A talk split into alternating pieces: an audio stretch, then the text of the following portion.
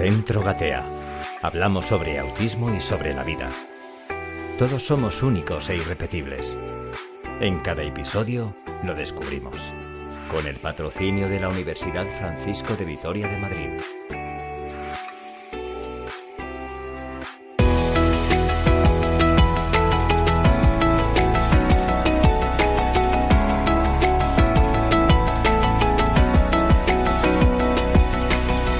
Saludos gateadores, gracias por acompañarnos otro programa más. Os animamos a compartir este rato de formación y de información. Vamos a gatear. Pues sed bienvenidos otro jueves más, queridos amigos oyentes del podcast y telespectadores en nuestro canal de YouTube. Es un placer, como siempre, ponernos delante de las cámaras y de los micrófonos para acercaros todo lo que concierne al mundo del autismo, porque ya sabéis que nos gusta contároslo y sabemos que a vosotros también os interesa conocer todo esto del autismo. Así que muchas gracias por escucharnos y por vernos. Y también, como siempre hacemos todos los programas a cada, en cada inicio de programa, damos un saludo enorme a la Universidad Francisco de Vitoria. También recibido un saludo, un saludo enorme de Pablo Barone en las cámaras, de Claudia García en las redes sociales, Marta Rodríguez en la coordinación y os habla un servidor Raúl Alonso. Marta Rodríguez, gerente fundadora de Gatea, saludos, buenas tardes. Hola Raúl, buenas tardes. Un jueves Preparada- más. Preparada para otra tarde de radio. Sí, señor, sí, Eh. señor. Oye, que no, que me gusta, que digo, venga, este es el jueves, el jueves con los chicos, con, con Raúl y con Pablo, y bueno, hablando de lo que, de lo que nos gusta y, y divirtiéndonos, es divertido. Yo, Yo creo que la verdad es que decimos, no sé si lo nota la gente, pero la verdad es que nos divertimos, lo pasamos bien, conocemos, conocemos gente, conocemos, eh, vienen nuestros invitados, experiencias de otras personas y de vez en cuando, pues una charleta tú y yo. Informamos, formamos, Eso entretenemos. intentamos, es eso que ten- intentamos, eso intentamos. Cuando vayan nu- nuestros oyentes, vayáis en el coche, nos ponéis nuestro podcast. A ver Ahí. qué dicen Marta y a ver qué en cuen- esta a ver qué ocasión, cuentan, a ver qué cuentan hoy y a quién, y a quién nos invitan. Sí, la verdad agradecer que nos, que nos escuchen, que nos sigan, que se suscriban a, a nuestros, a nuestros canales. Al suscribirse a nuestros canales también ayudan a que eso que llaman algoritmos, que no sé muy bien lo que es, pero que es la magia, algo tiene que haber. que es la magia, haga que, pues al suscribirse haces que, que el algoritmo te reconozca y proponga nuestro podcast o nuestro canal de. YouTube a más gente que tiene intereses parecidos a la gente que nos escucha. Entonces, bueno, pues si quieren que le den a, a la teclita para que el algoritmo sepa que, que, bueno, que estamos aquí, que esto es un proyecto, que tenemos, que tenemos vocación de continuidad y vocación de ayudar.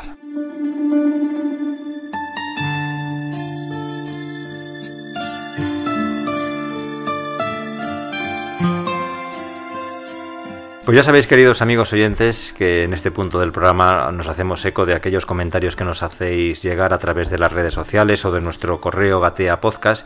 Y hoy también nos hacemos eco de, de dos mensajes que nos mandasteis eh, en relación al, al programa previo a, las- a la Navidad, que titulamos Felices Fiestas, regalos para niños con autismo, cenas familiares y mucho más. Y hay uno que es muy divertido y, y no podíamos dejar de leerlo. Y es que decía una tal Ángela García por el programa alucinante Ah, no, Marta. no leas ese. Alucinante No Marta. Pero hay que leerlo todo para que vean que hay que hacer partícipes. Sí, muchísimas gracias. Bueno, Y luego hay otro, mm, otro correo, otro mensaje sí.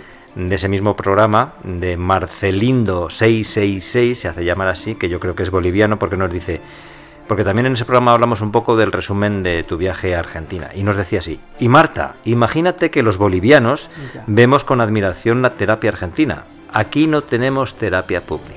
Madre Eso nos mía. contaba Marcelindo Madre mía. 666 Sí, amigos, desde Bolivia. Tengo amigos bolivianos que colaboran con Gatea, son colaboradores de Gatea, que nos cuentan un poco cómo están las cosas allí para las personas con autismo. Y, la verdad es que parece increíble, pero siempre hay quien, quien esté peor. Y bueno, pues como en otros programas, eh, no sé si posteriores o anteriores, hablamos con, con nuestras alumnas de Guatemala, de Argentina, de Chile, tenemos alumnos en Chile, tenemos alumnos en Costa Rica, eh, al final hacen el esfuerzo económico y el esfuerzo académico y renuncian a su dinero y a su tiempo de ocio para formarse y volver a sus países y montar centros allí. Eh, ya tenemos centros eh, de, alumnos nuestros en varios países de, de, Hispanoamérica y en varias provincias españolas también. Eh, pues animo a estas personas de Bolivia, los que tengan la vocación de, de ayudar a las personas con autismo que contacten con nosotros, buscamos la forma de, ayudarles y de formarles para tener centros especializados allí y bueno, son países todos muy, muy grandes y donde la gente está muy, muy no está concentrada en un sitio, con lo cual esa dispersión hace que hagan falta muchos, muchos centros. En España también, con lo cual, bueno, pues animamos a gente de, de diferentes comunidades autónomas y provincias españolas a que vengan a formarse para crear centros. Nosotros tenemos un módulo en el máster que se llama Crea tu propio centro. Es extracurricular y contamos nuestra experiencia. Yo como economista doy unas pequeñas pautas de cosas que hay que tener en cuenta para, tener un buen plan de, viabilidad y que esto no se quede en un sueño de tres años, sino que tenga que tenga que perdure en el tiempo. Que perdure en el tiempo por, una también cuestión de compromiso con las familias a las que atiendes. Que no las puedes dejar tiradas. Entonces damos esa formación y después hacemos... Eso es del máster. Mentorizamos, sí. Pero lo, vamos a hablar al final del Venga, luego lo hablamos. Luego lo hablemos. No me desveles el... Venga, el secreto.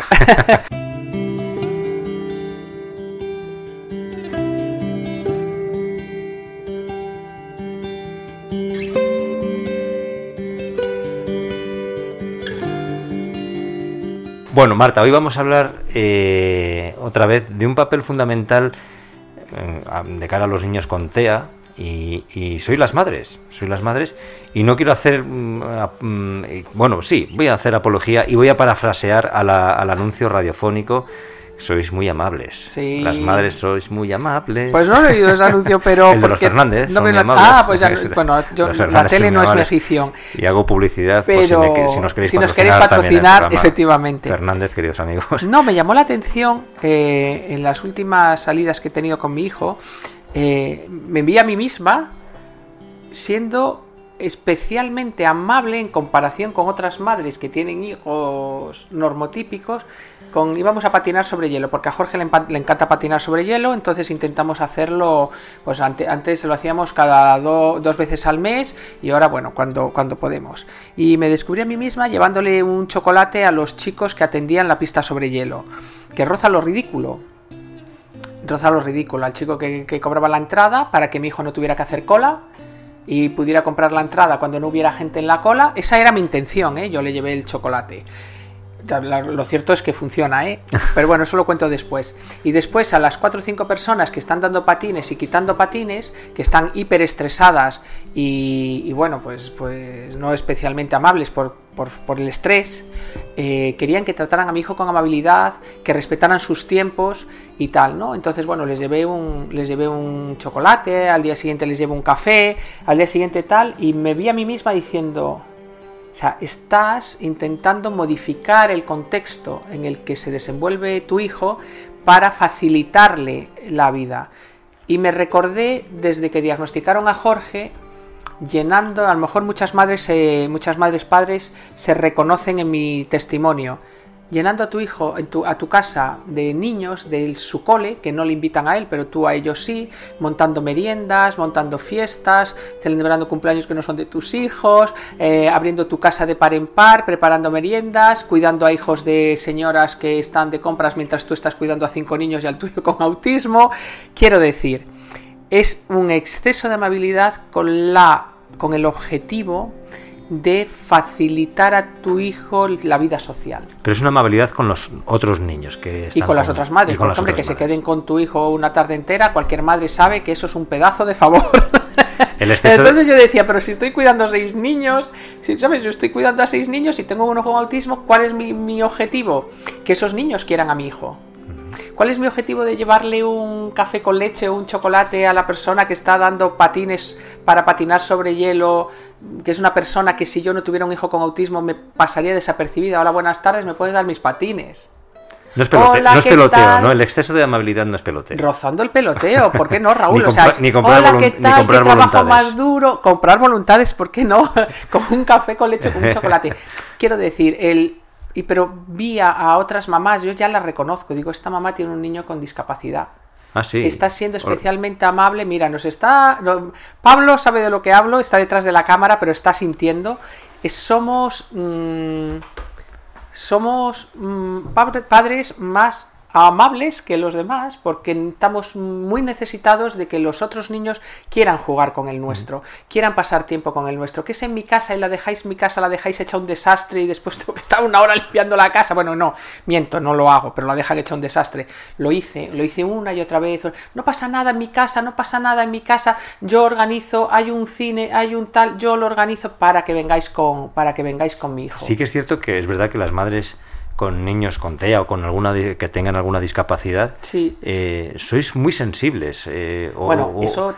Me, me, refiero a que sois, tenéis una sensibilidad mayor a la hora de empatizar con, con otras personas o de, o de bueno, te conectar. Diré, y desarrollamos esa empatía en el de enfrente, porque te diré que los chicos que estaban en la pista sobre hielo, que estaban chicos jovencitos que estaban a su bola, pues con su trabajo estresante, me dijeron, hace falta que bajemos la música eh, no importa que esté más de los 45 minutos que están estipulados, eh, quieres que le avisemos, quieres que te irte a dar un paseo y nosotros le atendemos. Y les noté, según van pasando los meses, les noté mmm, que eran más amables. La amabilidad... Eh, la contagias. Sí. La amabilidad, para mí, tiene un, beneficios exponenciales. Uno, el que es amable genera endorfinas. O sea, el, querer a otra persona, ser amable con otra, persona y tratar bien a otra persona, eso hace que tú te sientas feliz, que te sientas una buena persona, que, que sientas que, que hombre, que, que, que, está guay como eres. El que ve, eso sí que leí un paper una vez en relación a eso y dije, pero ¿esto qué es? El que ve ser amable a otro, es decir, si tú ves que yo estoy siendo amable con Pablo, también generas endorfinas aunque no lo quieras. Te gusta, te agrada y dices, bueno, si eres una persona normal, te gusta, te agrada y tú dices, mira, esta persona está ayudando, ayudar a una abuela. A todos nos gusta ver cómo una persona ayuda a una abuela a cruzar una calle. A todo el mundo nos gusta ver cómo una enfermera o un médico ayuda a una persona que, que necesita ayuda. Te genera una satisfacción personal hacerlo, verlo también y después es contagioso. Es yo también quiero, si tú, yo dejo, te pasan el coche, dejo pasar a uno, o veo que alguien deja pasar a uno, al poco rato, sin querer, yo dejo pasar a otro. O sea, ¿sabes? Se, se crea como un círculo eh, virtuoso. virtuoso en este caso. Claro, se, se, crea un círculo virtuoso de como una cadena de favores. Yo le llevo un café al chico que da los patines a mi hijo. Primero, también porque es que mi hijo me lleva 100 o 200 metros de ventaja y cuando yo llego, pues... O sea, que tú también patinas. Yo le miro. Ah. Yo veo cómo patina la gente. Yo no me subo ahí. Sí, como dice Pero lleva, lleva 100 metros a base de cafés conseguí que cuando yo llegara, Jorge ya estaba en la pista porque le habían cogido los zapatos, porque le habían puesto la, la, los zapatos de patinar, porque tal. O sea, que nos dan 20 vueltas. No, y al final lo que consigues es que la, la otra persona sea amable con tu hijo. Mm. Hay un puntito donde yo me digo, Marta, tienes que parar, pero de verdad que no puedo parar porque primero veo eso, que ayudo a mi hijo, que mi hijo lo tiene un poquito más fácil. Y después creo que esos chiquillos que están dando patines, les hago la vida más amable, más fácil, en, se vuelven más empáticos, quieren ayudar a más gente, no lo sé, creo que que, que, las madres tenemos ahí ese beneficio colateral, ese círculo virtuoso de hacer de este mundo un sitio mejor. Antes has hablado también que eh, tú de, reconoces al momento que una madre eh, tiene un hijo con alguna discapacidad o con TEA en este Oye, caso. sí, las, sí, las sí, descubres he desarrollado, enseguida. he desarrollado esa... Ese olfato, esa visión. Primero porque notas el nivel de alerta que tiene, estamos súper estresadas, digo, esta madre está o sea, está excesivamente atenta de, de este chico. Tú, las padres, vamos a llamarles normales, están atentos a sus hijos, pero no tanto porque sus hijos tienen capacidades. Sí. No estás pendiente de que una persona de 12 años se te pierda. Los niños de 12 años, si se pierden, se lo preguntan a un policía. Bueno, los niños de 12 años llevan móvil, queramos o no. Sí, y le ya. dicen a, a Google Maps, llévame a mi casa, ¿no? Pero nosotras estamos como hiperatentas a todo, a nuestros hijos y a lo que pasa en el contexto, porque lo que pasa en el contexto determina muchísimo el bienestar de tu hijo. Entonces yo reconozco a esas madres y después se lo digo, digo, necesitas ayuda, quieres que te ayude, ¿sabes? Nos reconocemos entre, entre nosotros. Y- y- a un padre y os juntáis en el mismo punto y todas. nos hombre, sí, porque queramos o no, te reconforta que haya otra persona en tu misma circunstancia. Y a mí me pasa, me vaya donde me vaya, me vaya a Canarias, me vaya a Argentina, esté por Madrid, nos reconocemos y echamos ahí el ratito de, oye, ¿quieres que te ayude tal? Tú, te- que- sí, mi hijo tiene autismo, tal, no sé qué, va, va, soy de Albacete, me... Y el nivel de, empa- de empatizar entre vosotras es Porque no hace falta la empatía, Claro. porque yo sé perfectamente lo que está viviendo esa persona en función de la edad que tiene su hijo y él sabe perfectamente, ¿sabes? Es como tenemos las mismas preocupaciones, estamos alineados en lo mismo. Me imagino que las personas con lesión medular o las personas con epilepsia o las personas con, con esquizofrenia o las personas con cualquier otra dificultad no necesitas empatía, pero sí reconforta porque no tienes que explicar, ¿sabes? Es como la- las- los padres de Gatea, las madres de Gatea vienen a hablar conmigo, no tienen que explicar. O sea, refieren cosas y yo digo, ya sé, porque yo lo he vivido y lo he sentido y lo he pensado muchas veces, ¿no? Y con el resto de madres que no, como decías antes, son normales, eh, ¿cómo es esa, esa relación? También eh, les, Pues les cuesta más. mira, yo te diré, yo solo hablo. Ahora, Entrenáis esa- eh, ahora hablo de mi experiencia y yo soy muy borrica. Al principio me las quise ganar todas y que eran, que quería que fueran mis amiguis. Iba al parque y es como, venga, vamos a cambiar el mundo que podemos. El mundo gira en este sentido, pero yo por mi hijo puedo hacer que el mundo gire al sentido contrario. Y no, Y el no mundo así. gira lo que gira. Y hay algunas, como dirían los argentinos, que son unas pendejas y que le dicen a sus hijos que no jueguen con el mío. Y como yo no soy sorda, que a veces digo, ay Dios mío, un poquito de baja audición que bien me vendría. Eh, Y te puede escucho sus, carácter. escucho sus barbaridades y después tengo carácter que me ha ayudado mucho en algunas cosas y en otras me perjudica. En este caso me perjudica y hay alguna que se ha llevado algún zasca. Porque hay cosas, los niños nacen tabula rasa.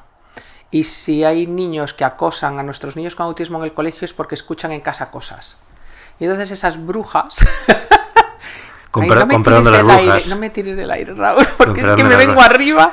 Esas brujas que, hay- que oigo yo en el parque le dicen a sus hijos que no jueguen con, con- con el mío y con los míos, con mis niños de gatea. Esos niños serían unos ex- unas excelentes personas si no escucharan eso. Y dejan de ser excelentes personas cuando empiezan a ver que lo diferente es malo.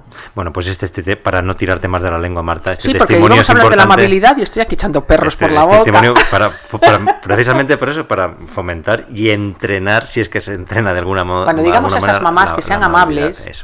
que nadie está libre, que todos estamos en el bombo, vuelvo Que a lo puede del bombo, a cualquiera, que todos. Estamos en todos los Sí, bombos sí, sí. y que y que igual educar en la diversidad y en que todos los niños eh, tienen los mismos derechos a compartir los mismos espacios que y que todos podemos aportar mucho y que y que sus hijos pueden aprender mucho del mío, igual que yo pienso que el mío podía haber aprendido mucho de los suyos y no fue así. eh, pues a- aprender eso se tiene que hacer no con mi mal carácter, sino con desde la amabilidad. Mm. Oye, la, la amabilidad, o vamos, eh, cuando coincidís las, las mamás con TEA, que tenéis esa amabilidad. Sí, las mamás extrema, azules que llaman por ahí. ¿Tenéis aficiones comunes, muchas No afinidades? tenemos aficiones, o sea, teníamos aficiones. Yo, Bueno, como digo, en mi vida anterior me gustaban las hacer- plantas. Jorge empezó a comer tierra y hojas verdes y adiós las Adiós plantas en mi plantas. casa. A mí me gustaba el cine, pero ya no. Ahora ya sí, pero cuando era pequeño, una película entera, impensable. Me gustaba dormir. Nos gusta a todos, es una necesidad. También dejas de hacerlo. Al final, eh, cuando los niños con autismo son pequeños, después las cosas mejoran, ¿eh? Pero cuando son muy pequeños, 3, 4, 5, 6, 7, 8 años, si no tienes el diagnóstico, pues, pues, pues no sé decirlo. Pero los primeros años de entender, adaptarte, trabajar con ellos es mucho trabajo, piensas en dormir. Eh, y hablas sobre todo de, de tus hijos, de qué centros de terapia hay, de que hay una terapia nueva, de qué medicaciones, de qué médico, de qué psiquiatra. Al final, las conversaciones a ese nivel son, son esas. Cuando son adolescentes es, madre mía, cómo está creciendo, qué vamos a hacer cuando sea más mayor, qué centro hay, qué no hay, qué le gusta. O sea, que ir- gira en torno a vuestras conversaciones alrededor de vuestros es hijos. que la vida cuando tienes en casa una persona dependiente, dependiendo de la cantidad de necesidades que tenga, distintos, si tiene menos necesidades tienes más posibilidades de ampliar, pero si es una persona con grandes necesidades de apoyo, está siempre contigo. Y entonces perdemos muchos amigos también porque no podemos hablar de otra cosa porque estamos todo el día con ellos. ¿De qué voy a hablar si estoy 24/7, incluyendo las horas de la noche con Jorge? ¿De qué hablo? No veo películas, eh, no leo libros, no voy a trabajar en mi caso. eh, no- en aquel momento no trabajaba porque ya después cuando empecé a trabajar, pues igual puedes hablar de que has eh, estado en esta reunión en la otra o qué tal, pero hay un momento en el que solo hablas de eso y eso hace que pierdas muchos amigos. Se lo, se lo oía el otro día a no sé qué, qué conocida que acaba de tener un bebé. He perdido muchas amigas porque estoy, estoy todo el día culo caca pis. Porque acaba de nacer y estoy todo el día hablando de bebé, bebé, bebé, bebé, bebé. Mis amigas que no tienen hijos dicen, oye, mira, que A mí no me cuentes una tus rollos". petarda, yo quiero hablar de otras cosas, ¿no? Bueno, pues eso multiplícalo por todos los años. Es decir, lo que le pasa a una ma- mamá el primer año de la vida de su bebé, a nosotras nos pasa todo el rato, porque tenemos una persona, ya hablo de grandes, de dependencias importantes, ¿eh? tenemos una persona muy dependiente con la que tengo que pasar constantemente todo el rato. No puedo hablar de otra cosa porque es que no hago, No tienes otra vida. no hago otra cosa. No tienes otra vida. No hago otra cosa. ¿La amabilidad es un secreto, entre comillas, para ser feliz? Para mí sí. Yo creo que si las personas... eh, yo creo que habría que decírselo a la gente. Prueba un día a ser amable con alguien, pero con intención. Hoy voy a ser amable con el que me vende la Coca-Cola, el que me pone el desayuno, mi compañero, pero ser amable con la intención.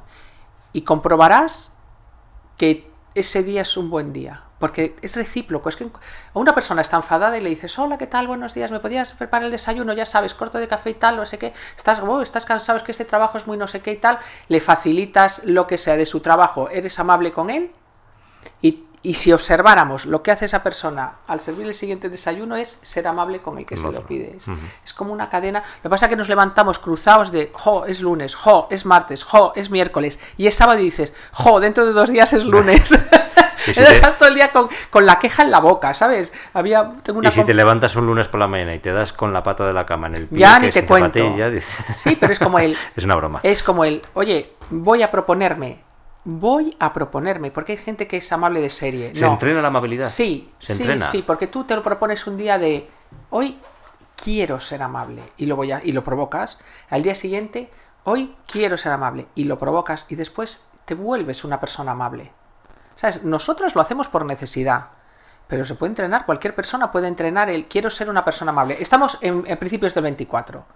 Propósito del principios del 24, aparte de aprender inglés y ir al gimnasio, Ser amable. ser amables. Porque nunca cuesta nada, es verdad. Una sonrisa Gratis, con una- palabra gratis, amable, gratis. graciosa. Dejar sí. pasar en el coche a una Claro que persona, que es que vas a llegar tarde igual. Sí. Déjalo pasar, deja, ayudar a una persona a cruzar la calle, el, el- el- el pensar que, la- que lo que tienes enfrente es otra persona. Corremos mucho, no te da, es como que no te da tiempo a ser amable. Además descubrimos cuando una persona es amable con nosotros, que, que agradable es estar con eso, esta que, persona. eh, qué agradable. es da agradable gusto estar estar con con, una- con- da gusto estar así. Ojalá estuviese, hubiese, hubiese más gente como ella. Pongámonos ser esa persona. Y yo creo que es un yo creo que es un secreto para ser un poco más feliz el si consigo ser más amable, voy a ser más feliz. Quiero ser la persona amable de la que Sí, sí. quiero ser esa persona, ¿no? Entonces propongámonoslo. Sí, sí.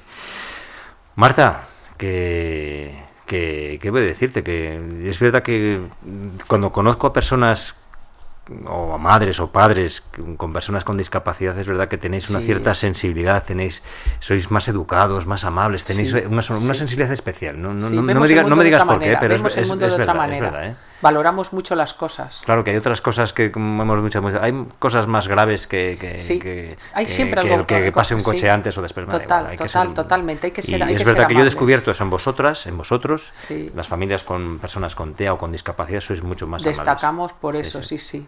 Yo tengo una conocida que tiene su hijo una enfermedad rara y es encantadora con lo que tiene sí, con su sí. hijo, es encantadora la mujer, siempre con una buena palabra, incluso con una aunque lo vivas desde la resignación, incluso desde la amargura, desarrollamos esa necesidad de, de que el mundo sea más amable, sí, y lo, y lo, y lo sembramos. Oye, me quedo con, con la frase esa que me has dicho. Un propósito para el 2024, ser amables. Ser tú la persona amable. Eso es. Porque luego se contagia, efectivamente. Se contagia.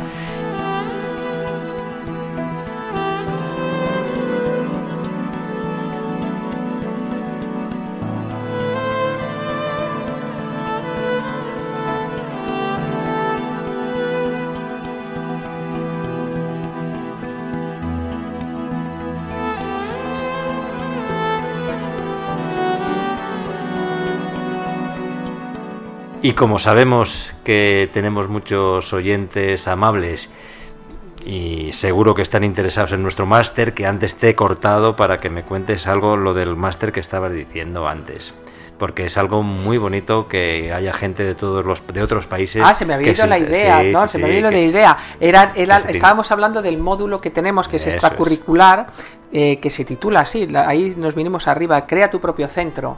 Bueno, pues eh, lo cierto es que a mí me sorprende, me lo pidió una alumna porque esa alumna creó un colegio en México. Y dice, ¿por qué no pone un colegio a raíz de nuestro máster? Tiene un colegio allí en México. Y me dijo, ¿por qué no pones un módulo, metéis un módulo que sea crea tu propio centro? digo, porque esto es, estamos con la Universidad Francisco de Vitoria, hay unos criterios internacionales sobre el número de créditos, o son 60 créditos, no nos queda ni un segundo para hablar con esto. Esto está empaquetado en función de una legislación. Ay, bueno, pues hazlo curricular. Y venga, pues ya está. ¿Cómo lo titulo? Y me dice, crea tu propio centro. Digo, pues venga. Entonces tenemos un módulo extracurricular que va, como tenemos otros sobre aspectos legales en relación al autismo, bueno, pues son módulos que siempre pensamos que no se va a apuntar nadie, son voluntarios y vienen todos los alumnos, ¿no? Entonces ahí explicamos eh, la parte que un pedagogo, psicopedagogo, psicólogo, logopeda, terapeuta ocupacional no entiende que es de economía. oye, crear un centro no es no es esta cosa peliculera de tengo un sueño y lo conseguirás. No, no, no. El mundo, el mundo no es, no, es, así, no, funciona así. Yo siempre se lo digo, digo, a mí me encanta la ópera y me hubiera encantado ser soprano, pero la garganta no da. Entonces no es tengo un sueño y lo conseguirás, es no, no, tú sueña y descansa para después ponerte a trabajar y hacer un, plan de trabajo, ¿no? Y sobre todo ponte a trabajar y ver si tienes la, capacidad de hacerlo, ¿no? Entonces, para montar un, centro, para montar un colegio, hay que saber de economía. Mm. Porque al final es una empresa, sea una asociación, sea una fundación, sea una SL, una SA. Y esto tiene que perdurar el tiempo, como decíamos. y tienes que garantizar un poco la viabilidad.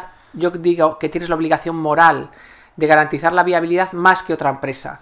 Fabricamos tornillos, siempre hay una competencia que fabrica tornillos. En un mercado tan desigual como es este, donde hay mucha demanda pero muy poca oferta, lo que tú ofreces tiene que tener, tiene que perdurar. Y no puedes dejar colgadas a las familias. Efectivamente, no puedes dejar. Eh, hay una, una responsabilidad Porque eso es mucho más grave moral, que un tornillo de una mesa que puede fallar. Hay una responsabilidad moral sobre esas familias, ¿no? Entonces yo les hago un pequeño resumen de cómo se hace un planteamiento económico y un plan de viabilidad de una empresa sobre lo que tienen que tener cuidado todavía en las cosas que las lié yo, tened cuidado aquí porque tal, la legislación, pues ahí la legislación compromete mucho las, las, la vida de las empresas, se lo explico, tened cuidado con esto, con esto.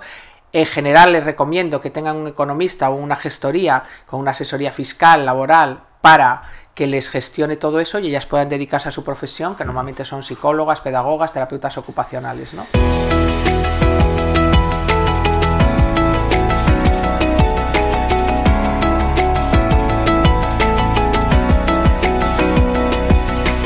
Muy bien, Marta. Pues nada, muchísimas gracias. Y hasta la pues próxima. es un placer, ya sabes, como siempre. Seguimos estar un jueves contigo. Podcasteando. Podcasteando, efectivamente. Y que nuestros oyentes nos sigan escuchando y nos sigan mandando mensajitos.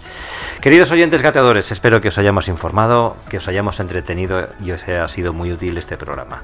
Recibid un saludo enorme. Os animamos a seguir gateando porque para caminar primero se tiene que gatear.